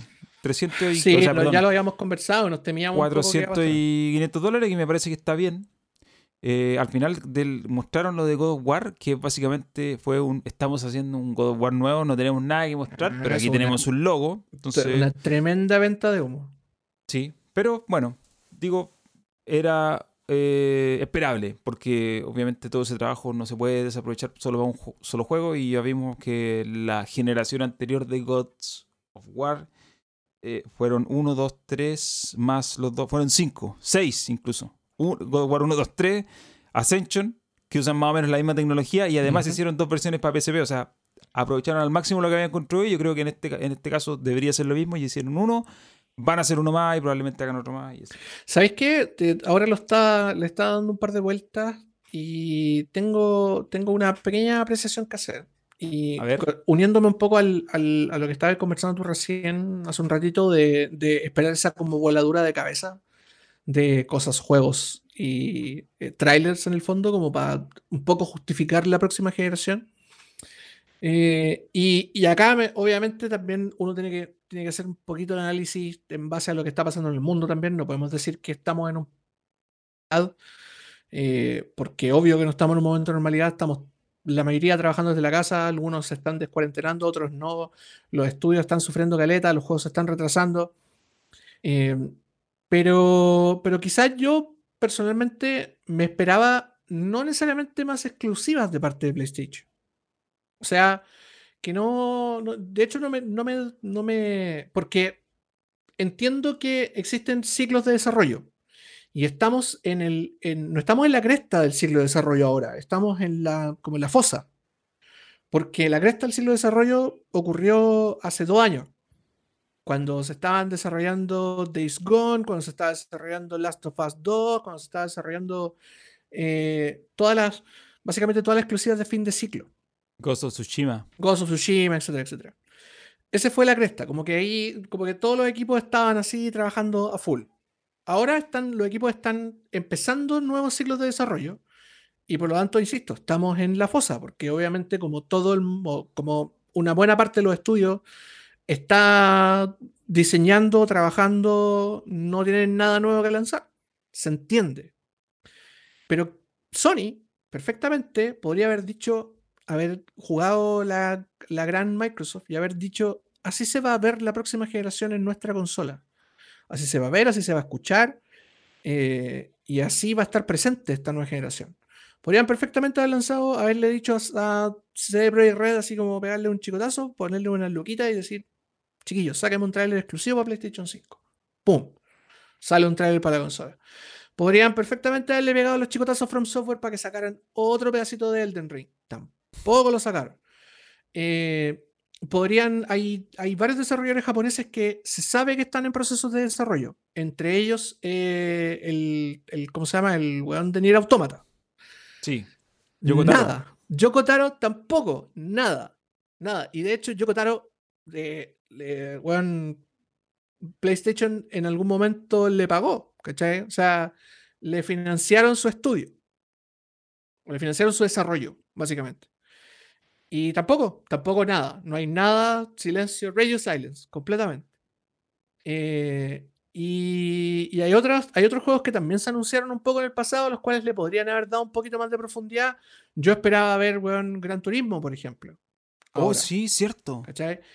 esperaba ver así como ya, tenemos, avanzamos un poco más, ¿cachai? O sea, vamos a prometer algo pulento con Gran Turismo no sé, vamos a hacer el lanzamiento con tales autos porque bacán, bla, bla, bla, bla. Y nada, nada tampoco. No, no insisto, no esperaba mucho de, de, como los otros estudios que estaban en el proceso anterior, ¿cachai? Que están en la, en la fosa en vez de estar en la cresta, pero Kazunori Yamauchi lleva cuatro años mirándose las bolas, pues viejo, o tres. Tres, porque el 2017 salió eh, Gran Turismo Sport, ¿cierto? Sí. Sí lleva dos años y medio, tres años casi, mirándose la costura de los testículos. Entonces, ahora, ¿por qué no, aprovechar este espacio que tenían para poder venir y sacarle el jugo a justamente a esos procesos de desarrollo que están en la mitad o que van más avanzados y que están como en miras a la próxima generación? Y no lo hicieron, desaprovecharon una oportunidad de oro para haberse puesto a tono por último, para que no, para que esta presentación, porque para mí ver el, el, showcase de hoy día fue un shrug, como el, el, emoji de... Sí, así, con los brazos levantados. Eso, eso, es, así se sintió, ¿cachai? Como, independiente de los lanzamientos, porque, vuelvo a repetir, hay cosas que uno ve y que tú veis, ponte no sé, por Resident Evil 8 y es como, oh, bacán, Resident Evil 8, bla, Chris, la historia, Village, etcétera, etcétera, pulento. Veis Final Fantasy XVI. Oh, van a lanzar Final Fantasy nuevo. Ya, bacán, pulento. Veis eh, el remaster, el gameplay del remaster del Demon Souls. Bueno, se ve increíble, bacán, pulento. Pero raya para la suma, cuando, cuando pensáis que este showcase es lo que, como la fuente toma de decisiones para la compra de una consola, eh, como que sentís que Nada, no pasó nada, no generó nada, no generó una necesidad en mí por ir a buscar esa consola el día del lanzamiento. Ni siquiera el día del lanzamiento, no generó una, una necesidad de ir a buscar esa consola en todo el 2021. Sí, pues. Yo, eh, puta, has dado en el clavo. Es exactamente lo que pienso yo. Eh, lo, eh, lo, lo, leí en Twitter una discusión con eh, Doctor Afrokid. hablábamos sobre, por ejemplo, Demon Souls que un juego, los Souls son un juego que ha vendido muchas copias, que es súper popular, que mucha gente, no sé, creo que la saga va como los 28 millones en total. Uh. Eh, escaleta, son cuatro juegos, tres juegos, perdón, uno, dos, tres. Ah, solo la eh, saga Dark Solo la saga Souls, los tres juegos, uno, dos, tres. Eh, son escaleta. Pero no es un. Y, y en mucho, o sea, si tú lo piensas desde el punto de vista de copias vendidas, claro, no es un juego de nicho. Pero no es un juego transversal. No te vende una consola. No es, no es un juego para cualquiera. No es un juego que no tiene no es un juego tan accesible. Entonces, em, claro, probablemente mucha gente se lo va a comprar. Porque va a ser uno de los primeros productos que va a tener acceso. Digo, saquemos de, saquemos de ese de ese número de personas, saquémoslo a los que ya conocen el juego. Saquémoslo a los que ya lo jugaron. Y, por ejemplo, yo, si compraron una Play 5, pensaría en esos juegos de partida. Sí, definitivamente. Lo quiero jugar. Pero hay mucha gente que no ni siquiera lo conoce. ¿Para qué estamos con cosas? Souls es un juego muy oscuro en términos de reconocimiento de marca. Están haciendo un remake para ponerlo en el tapete por todo lo que generó, pero no es el juego que se conoce. Ese, juego que se conoce es Dark Souls. Entonces, eh, mucha gente a lo mejor se lo va a comprar porque va a ser uno de los pocos productos que va a tener disponible así como exclusivo. Pero van a jugar cuánto, un rato y lo van a dejar tirado porque no es un juego accesible, no es un juego para cualquier persona. Yo no creo que es un juego prohibitivo, pero tiene una forma de jugar que requiere cosas que la gente por lo, normal lo deja de lado. Entonces, sí, sí, va, es, es, difícil más que prohibitivo. es difícil. claro, requiere un tipo de paciencia. Yo, sinceramente, yo no creo que los Dark Souls requieren habilidad. Yo creo que requieren paciencia. Sí, sí. Requieren una cuestión de mental, así como loco. Como un eh, state of mind. Claro, tenéis que, tenéis que pensar que vas a perder, pero que eh, si tienes la suficiente resiliencia, lo vas a poder lograr. E incluso Claro. cuando lo logres, te vas a dar cuenta que no es tan difícil, pero tenéis ¿Cómo? que pensarlo de otra forma. Como decía mi amigo Axel, morir es vivir. Básicamente. Básicamente eso. Entonces, eh, ¿qué me pasa a mí? Que, claro, como tú decís, y aquí lo llevo ya a una experiencia, eh, una cuestión más personal. Yo ya tenemos las cartas sobre la mesa. Tenemos los precios, tenemos las versiones, digamos. Bueno, ya lo sabíamos las versiones, la digital. la- no, en en la PlayStation 5 no hay diferencia, digamos. Tenemos la digital y la Sí. disco. Ay, espérate, es que hay algo que no hemos mencionado y que también, y que también quería comentar porque también me molestó bastante, la verdad. Eh, y que es el pase como exclusivo de PlayStation a la biblioteca de juegos de PlayStation 4. El, El- el, el PlayStation Plus. El PlayStation Plus Collection, Select-. Collection, Selection, algo así. Sí, algo así. ya, se me creo fue que era. Collection. Creo que era Collection. que en el fondo me imagino yo que va, va de la mano con una suscripción de, de PlayStation Plus y lo voy a Sí. poder tener disponible. Sí. Eh, pero eso es básicamente con lo que quieren mantenerte ocupado Mientras tanto. mientras salen el resto de los juegos. Claro. Y, lo, y lo terrible del asunto es que las personas que son como, como fieles seguidores de, de PlayStation, o sea, nuestros amigos piperos, Sepa dónde vas. Sepa dónde vas. todos Dale. nuestros amigos piperos, él ha jugado al menos el 75% de ese catálogo. ¿Qué sentido tiene darte acceso a ese catálogo si tú ya lo tienes? Mira, Yo ya lo tengo, ya lo jugué, weón. Ya jugué todo ese catálogo. de todos los juegos que mostraron en el tráiler, hay uno que no he jugado, hay uno que no tengo, que es el Monster Hunter, que apareció. El único que no he jugado. Y, y, de hecho, ni siquiera todos son buenos. Está, creo que está Fallout 4 entre medio. Fallout 4. Basura, pues viejo. Ya lo, ya lo jugué un- en su momento, ya lo... Es un juego que cuesta, que cuesta 3 dólares en una baratija, weón. Lo encontráis De hecho, barato. lo tiran barato por todos lados. Eh, salía Monster Hunter, el único que no he jugado. Los demás, cuando pasaban y pasaban los juegos, es como, ya lo jugué, ya lo jugué, ya lo jugué, ya lo jugué. Es más, ni siquiera ya lo jugué.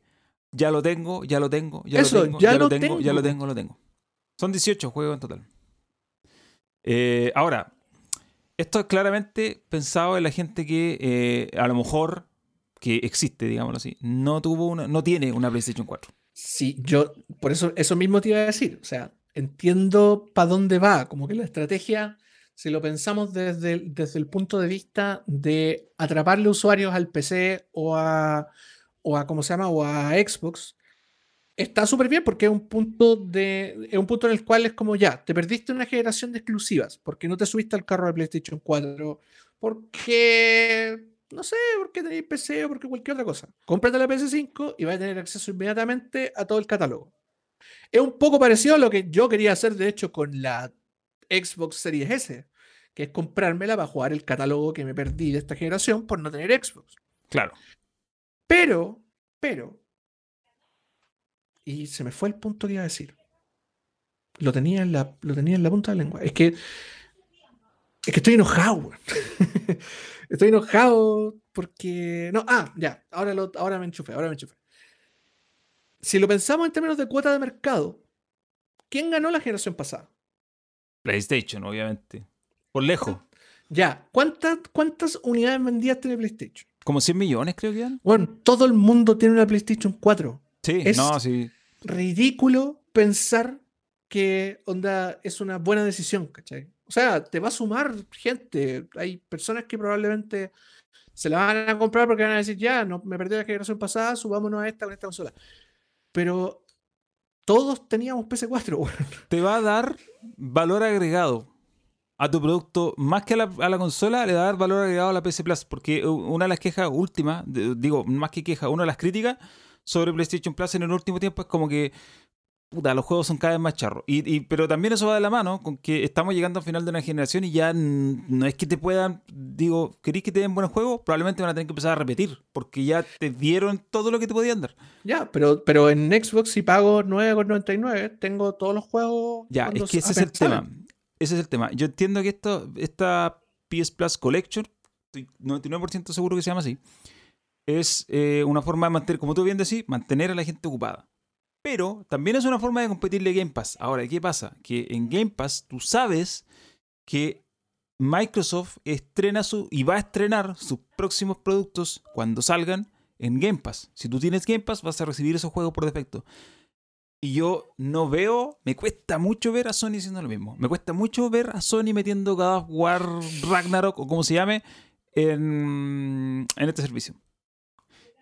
Porque no es un modelo de negocio, básicamente. Y si lo hicieran así, significa que estarían adoptando el modelo de negocio de Xbox. De Xbox, ya. Lo, justamente eh, quería hacer una reflexión sobre eso mismo, porque el otro día te mandé una, por interno, te mandé una, no, de hecho ni siquiera por interno, en un grupo por ahí público, te mandé la, una entrevista que le hizo Protocol al CEO de Take Two Interactive. Ah, sí, la vi muy a la rápida, pero. Take Two, Take Two, como ustedes saben, es un, ¿cómo se llama? Es un gigante, un conglomerado gigantesco, entre los cuales está Rockstar. Rockstar Games. Sus subsidiarias es Rockstar Games. Y 2K Games. y 2K. Y por lo tanto, Take Two hace plata hasta el día de hoy, porque le sacan plata, de, como han milqueado la vaca de GTA, pero profundamente. Y tienen, y, obviamente el compadre tiene muchas apreciaciones eh, sobre, el, sobre el, el, negocio del gaming, porque en el fondo está una empresa que está bien valorada, tiene las acciones súper altas, porque de hecho, de hecho eh, Take Two tiene su acción eh, a un precio mucho más competitivo que los precios de Electronic Arts que tiene las acciones por el suelo por culpa de la imagen marca que tiene y por las cagadas que se han mandado en los últimos 5 a 10 años. Y obviamente tiene una, tiene una visión del negocio súper, súper especial, porque por supuesto que es un maldito capitalista de tomo y lomo, y, obviamente lo que a él le importa es vender, vender y vender más. Él es Strauss Selnick, para que le pongamos nombre a la persona. Exactamente. Gracias por haberme recordado porque no, me quería acordar de su nombre. Strauss Selnick. La cosa es que el tío Strauss le preguntaron acerca de su opinión acerca de los modelos de suscripción. Y lo que él dijo básicamente fue como, yo no hago plata dando juegos gratis. Porque soy, ¿cómo se llama? Soy una empresa que, en el fondo le asigna como valor a, a sus third parties. Y que PlayStation puede dar el golpe, eso es lo que dejó entrever en el fondo, que el modelo de suscripción que tiene Microsoft tiene un límite. Sí. O sea, no es el, gran, gran modelo. Para la gente que hace plata, como Stuart Selnick, para, la gente, para, para el modelo de capital de venta de videojuegos, el modelo de suscripción es un modelo que pierde en vez de ganar. O sea, que porque, lo, porque lo veis de año a año y el modelo no gana, porque es demasiado caro implementarlo. Pese, pese a ello, una salvedad, pese a eso, eh, eh, Red Dead sí estuvo en Game Pass. Salió hace poco. Claro, claro. Sí, lo, chistoso es que lo agregaron también al servicio, pero sí. él decía que, que los, básicamente el regalar juegos de lanzamiento no era su, no era su negocio. Esa, es, como la cita, como si yo regalara, si yo regalara juegos de lanzamiento no tendría negocio, en el fondo. Tendría, tú sería nada. Y, el, y, como volviendo al tema, en el fondo Take Two asegura que Sony tiene un espacio competitivo en esto de vender juegos como corresponde y no subirse a un servicio de suscripción. Lo cual le deja entrever a uno que Sony no va a tomar ese camino, en, el, al menos en el corto plazo. No van a llegar a ese punto. Ellos van, se la van a jugar por ser una plataforma que distribuye first y third parties. Pero si uno lo ve desde la perspectiva de la persona que compra consolas, o sea, del usuario final, uno podría decir todo lo contrario. Uno podría decir como, ya, pero es que no nos conviene seguir en PlayStation. En el foreseeable future, por así decirlo.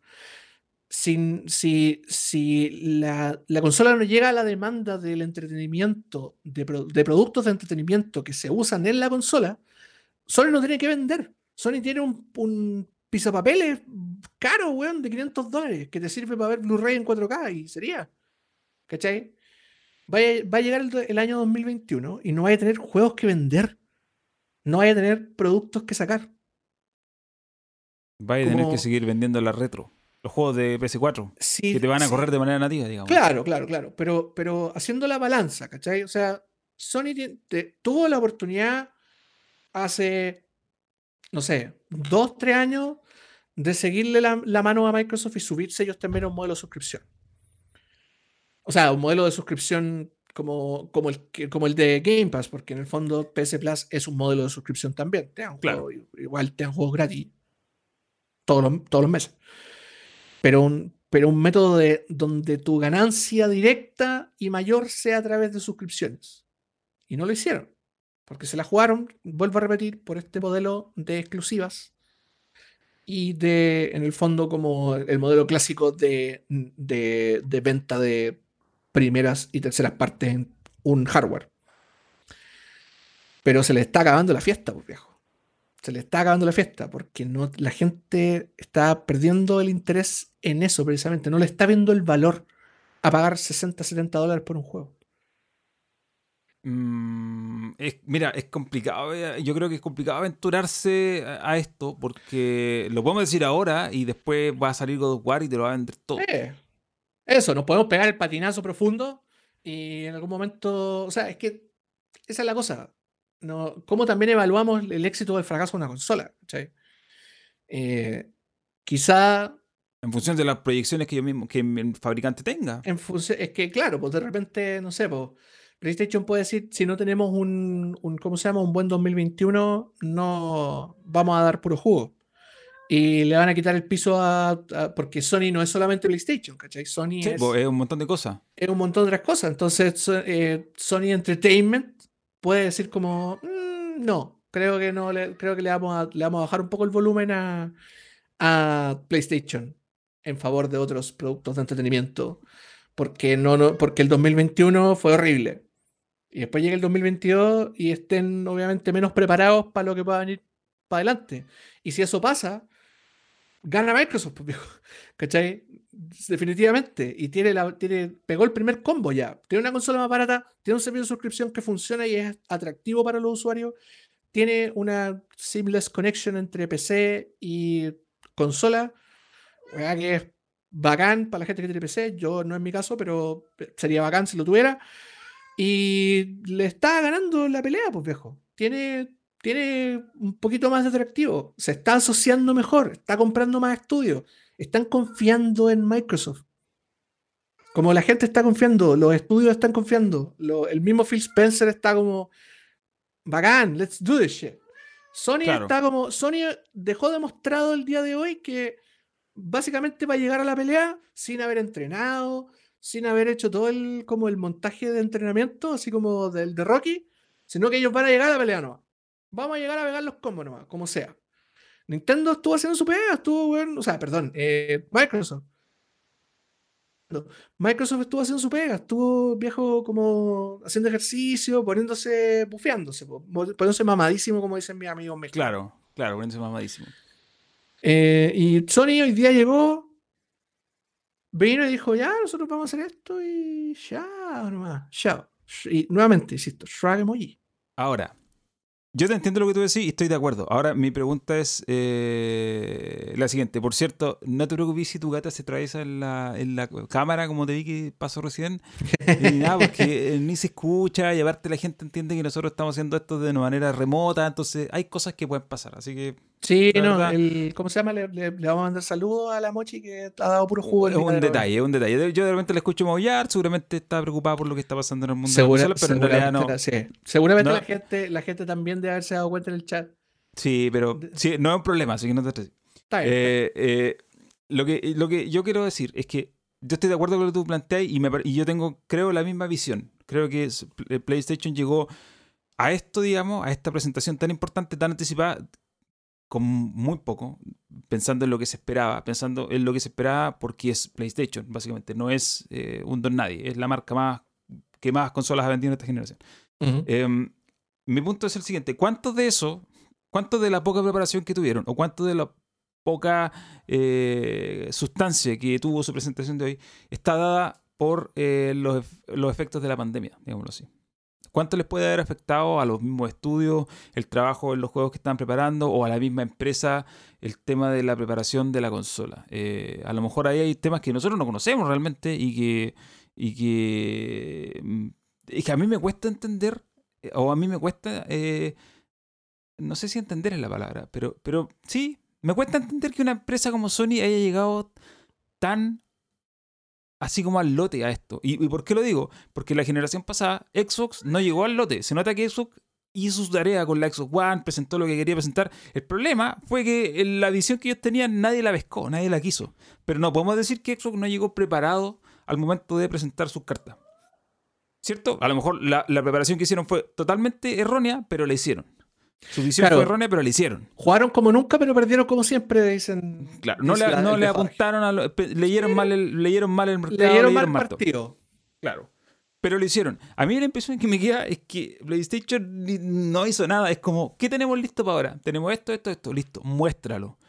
Y, y no solamente por el tema de los juegos, también está la producción de la consola, yo estoy seguro, más allá de que salió un reporter desmintiéndolo, desmintiendo aquello de que tuvieron que frenar la producción porque salieron, tuvieron problemas con los chips, ese reporte lo desmintieron. Ah, ¿era, mentira? Salió Sony a decir, no, esto no es real. Pero eso no es ah, lo único. pero es que eso, eso típico es, son movidas de PR para no asustar a los shareholders, ¿no? claro, pero más allá de eso, más allá de eso, lo que sí se sabe es que PlayStation va a traer las consolas a América, a Estados Unidos, por avión. Contrató 60 eh, vuelos, eh, vuelos eh, cargo aéreo para traer la consola. Y eso solamente a mí me dice una cosa, están atrasados. Porque traer cosas, traer cargamentos como ese en avión es carísimo. Atrasadísimos. ¿Por qué están gastando tanta plata en esto si es caro? Te va, a subir, te va a tener un costo que no vaya a poder subvencionar subiendo el precio de la consola porque no puede subirle más el precio. ¿Qué me dice a mí eso? hay un problema. Y por eso te digo, esto es, ¿realmente los agarró tarde esto y estaban con desidia total que dijeron hagamos lo que hagamos, nos va a ir bien?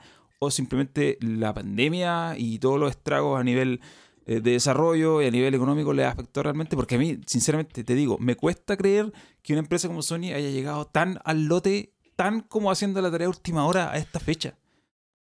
Bueno, déjame decirte que a mí también me cuesta entender que un plantel como Colo Colo llegue así de poco preparado al campeonato nacional, independiente de todas las condiciones, sin técnico, sin una forma clara de juego, sin, eh, ¿cómo se llama? Sin eh, refuerzos para el medio campo, sin nada, sin nada, con, solamente con, ¿cómo se llama? Con, eh, con la, confiando en el profesor Gualberto y viendo a lo que sale, ¿no?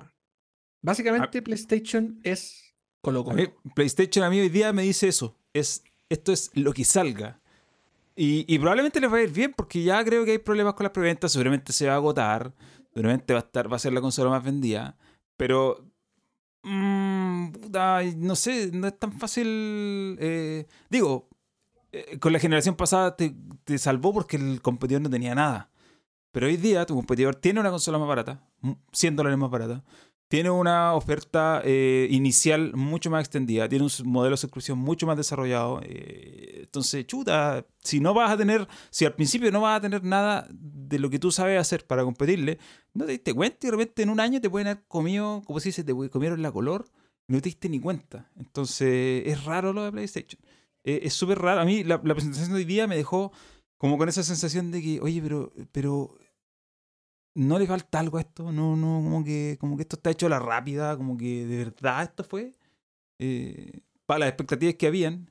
Eh, y que y no, no son, creo que yo que no son expectativas eh, irreales, sino que son simplemente las expectativas que ha ido alimentando PlayStation todos los años con sus presentaciones, con sus demostraciones, con sus showcase de productos que siempre son con cosas grandes. Y hoy día no fue nada, así fue como tres cosas muy puntuales y ya. Shrug emoji. Oye, para ir ya eh, eh, cerrando el tema, em, hablemos del tema de, lo de precio específicamente. Es lo que habíamos anticipado, 400 para la versión digital, 500 para la versión con disco. Precios que yo creo que van en línea con lo que son nomás la tecnología, las consolas. Em, volviendo a, lo que conversábamos la semana pasada, es un precio bastante, bastante competitivo porque por 500 Sí. dólares no encontráis un PC así. No, no. En ninguna No, y, y ni por 400. Pensando en que hoy día tú te vas a comprar un PC. ¿Te compras un PC con lector de DVD? ¿O Blu-ray? Ah, no, claramente. Entonces, por 400 no va a tener eso. Em, ahora, va a lanzarse el 12 en algunos países, el 19 la semana siguiente en el resto del mundo. Yo estoy seguro que la consola se va a agotar. Inicialmente al menos. Em, ¿Cuánto creéis que va a costar en Chile? No lo sé, no te sabría decir. Yo me me, tinca que 450, la más barata. yo me aventuré, preguntó nuestro querido amigo Tincho Calderón, saludos para él. eh, preguntó el otro el, hace un ratito y yo me aventuré con dos precios. A ver, 400 479,990 para la All Digital ¿ya? y 599,990 para Uy, la. O sea, 600 lucas. Yo creo que va a costar 599,990. ¿Precio sugerido? Precio sugerido. ¿Y por qué tanto? Porque, porque, ¿cómo se llama? Son, o sea, viendo, viendo primero como los precios ajustados de Latinoamérica, eh, pensando que es difícil traerla para acá, pensando que va, va- van a haber pocas unidades también, va a estar bastante limitada, eh, y pensando en que, en que eventualmente vimos Argentina, vimos Brasil y vimos, Oh, sí. que, y vimos que habían precios bastante, bastante elevados. Yo dije, yo dije, esta consola no va a bajar, no va a estar abajo de las 500. Primero no va a estar abajo de la, el- porque el tope era, era 500 lucas en el fondo. ¿Cachai? O sea, nosotros decíamos ya, si estamos cobrando el dólar a lucas, ok, 500 lucas. Xbox dejó demostrado que la cosa no va a ser así, que estos son capaces de cobrarte más de una luca por el dólar. Y en el caso de, este, de esta consola, que va a generar bastante revuelo y que hay gente que acá en Chile todavía le tiene fe al, al formato físico, es muy probable que los retailers digan, ya, filo, cobremos 600 lucas, la gente la va a comprar igual. Y van a cobrar 600 lucas. Pero eso es, es mucha plata, encuentro yo. Es- Yo sé que es mucha plata. Yo lo, lo tengo completamente asumido. Por algo me voy a comprar la Xbox Series S, que cuesta 319 lucas. Es mucha plata, 600 lucas, loco. No, lo, no. la van a- la- lo, bueno, sí, lo- lo más, lo más caro, yo, o sea, lo, lo- perdón, lo más barato que yo creo que puede llegar a costar va a ser 580. A mí me soplaron dos precios, 430 y 530. Me cuesta Mm. ver esos 430. No, Eh, no, los no. 530, no, no sé. No, pero la pero mira, que te sopló esos precios probablemente estaba apurando jugo. independiente de eso, ya pasamos la barrera de los 500 mil pesos, eso es un hecho y no hay cómo salirse de ahí. Eh, y a ver, ya va, se- mi, mi opinión, y esto es una opinión súper personal, y si quiere, eh, cuotéenme en Twitter, lo que quieran, mi opinión, lo que mostró PlayStation hoy día, primero me dice, quédate con tu PS4 Pro, yo tengo una PS4 Pro y no tengo ningún absoluto motivo para cambiarme a la nueva consola en un hasta el año subsiguiente. ¿Por Largo plazo, weón. Porque los juegos que me interesa jugar, Demon Souls es lo único. Pero Demon Souls puedo poner mi PS3 y jugarlo. No es lo mismo, yo lo entiendo, pero lo tengo. No es un juego nuevo. Em, y lo demás eh, va a salir, digo, vamos a tener el siguiente año es un, un año absolutamente cross-gen. Entonces, como que no tengo necesidad de cambiarla. Y más encima, los exclusivos que. ya el de Spider-Man probablemente lo voy a terminar jugando. Pero va a estar en PS4. Y va a ser más barato, porque ese es otro tema. Los juegos subieron de precio. 70 dólares. Eh, el Spider-Man en PS4 va a ser más barato. El Horizon lo juego en PS4. Digo, no necesito cambiarme para tener la experiencia. Entonces, eh, ay, no sé.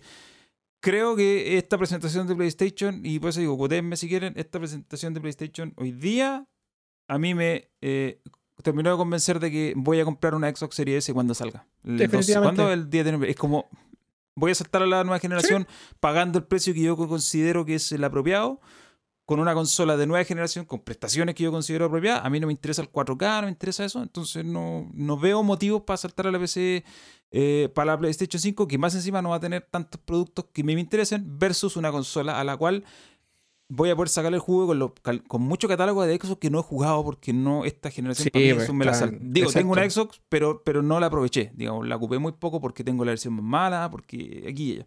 No, porque está- Eh, y también está el backlog ahí que uno no lo. Está el backlog. Eh, mm, no sé, a mí como que de verdad la PlayStation no veo que Sony no ah, digo, ah, no voy a hablar por la gente que ya se compró la consola que obviamente se le iba a comprar porque sí. Estoy hablando del usuario más común que a lo mejor piensa un poco o, o- o evalúa mucho más sus opciones y yo, siendo una persona que me considero más o menos responsable al gastar esta plata, considerando que gastar plata en esto tampoco es que sea lo más responsable del mundo, o sea, Los videojuegos son un privilegio. Son no, un privilegio. no nos mintamos. Pero pensando en los precios, pensando en la situación actual, y es como que no, no, una PlayStation 5 para mí es algo que veo, estoy viendo muy hacia adelante y que por ahora mi PlayStation 4 Pro va a seguir siendo una consola en la que voy a jugar al FIFA, probablemente voy a jugar al Call of Duty, probablemente voy a jugar multiplayer, los tradicionales, y con la Xbox Series S, que probablemente va a ser la que me compre, con toda seguridad va a ser la que me compre, voy a creo que es suficiente. Lo de hoy fue, no voy a decir decepcionante, porque no fue decepcionante, pero fue como, mm, eh, no, no tengo motivos para comprar una consola. Probablemente la termine comprando en el futuro, un Yo, par de años. yo estaba pensando, yo estaba pensando, y yo creo que tampoco me voy a terminar comprando la 5, la, la, como la de lanzamiento. Probablemente lo que yo voy a hacer va a ser esperar a la mitad de generación y me voy a comprar la de mitad de generación.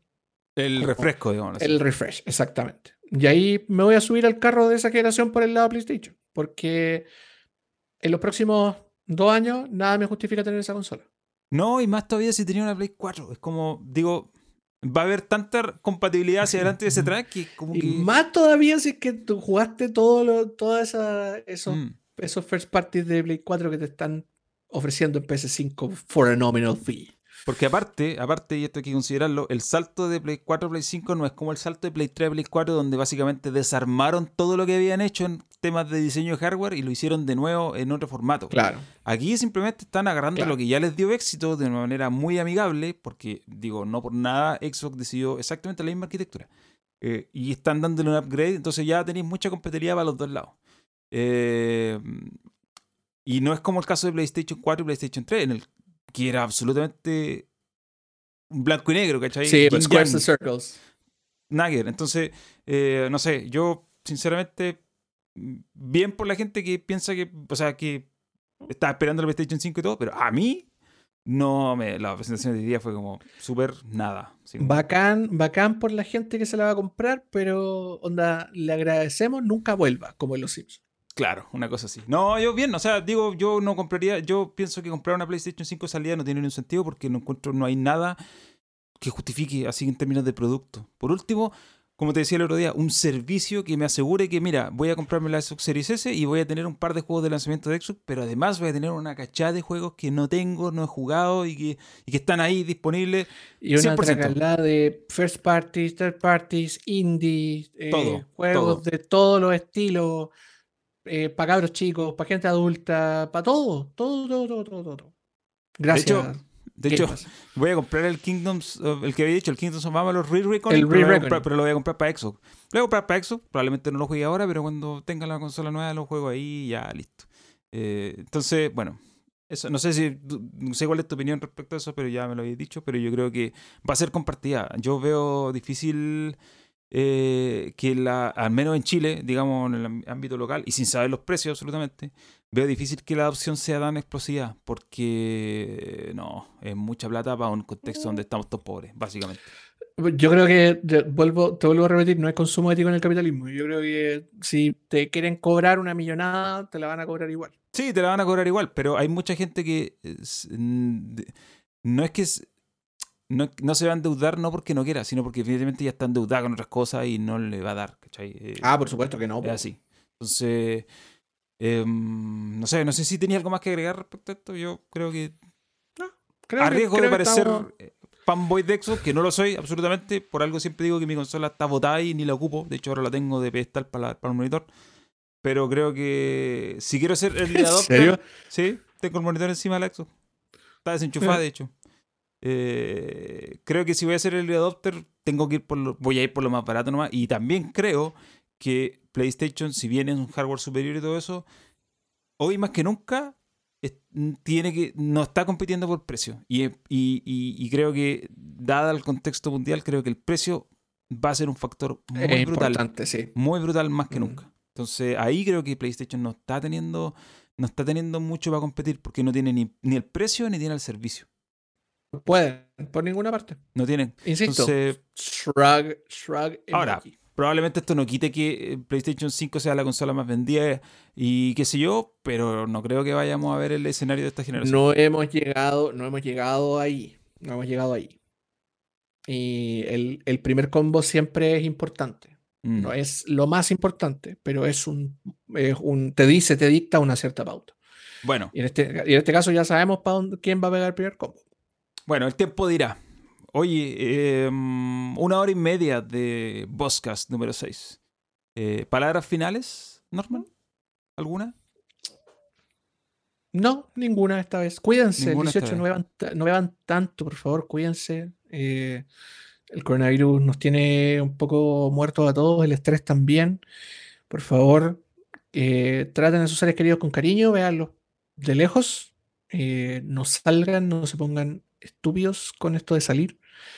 Y disfruten con responsabilidad, como siempre. No queremos más accidentes ni gente muy terriblemente enferma en los meses que siguen, porque obvio, vienen, viene una generación nueva de consola y no es la idea que estemos todos muertos cuando Claro. esa generación llegue. Eh, yo para el siguiente episodio, ya que vamos a haber salido de la locura de las consolas nuevas y todo eso, eh, voy a traer mis impresiones de un juego de 2014 que voy a jugar recién, recién esta semana. ¿Qué juego? Destiny. ¡Oh! El primer Destiny. Chan, chan, chan. Lo encontré, encontré una copia de prensa, que de hecho es, es de prensa porque dice, Sí, de hecho not dice que for not- resale. not for resale. no tenía idea que la tenía. La encontré cachureando. Así que, Yo te, te iba a decir, ah, no, la próxima semana también les voy a contar de otra cosa que estoy jugando, que no quería, no quería hablar de ella porque no, porque cómo se llama, porque básicamente no la he empezado por temas de tiempo, pero tengo eh, Star Wars Vader Immortal, mm, Station VR, tengo los tres capítulos. Ya, Eh, así que ahí les, les- les puedo contar un poquito más acerca de esa experiencia. Yo creo que lo voy a empezar a jugar mañana. Bueno, la próxima semana entonces volvemos a comentar sobre experiencias de juego nuevos y no tan necesariamente. Y no tan pero- nuevos. Pero, pero, pero vamos a volver a eso. Oye, gracias a los que nos escucharon, ya sea que nos escucharon en YouTube, eh, ya sea que nos escucharon en Spotify, ya sea que encontraron esto por Instagram. Recuerden Metavoz1 en Instagram o en Twitter Metavoz1 también. Eh, infinitas gracias a los que le dejaron su like, a los que han compartido esto. A los que están, a los que están a los que han comentando comentado ahora. en vivo, los que lo vieron en vivo, porque esto se ve en vivo, se ve, bueno, de diferentes formas. Y nada, les agradecemos como siempre y hasta la próxima. Nos vemos la otra semana. Chao, cabros. Adiós.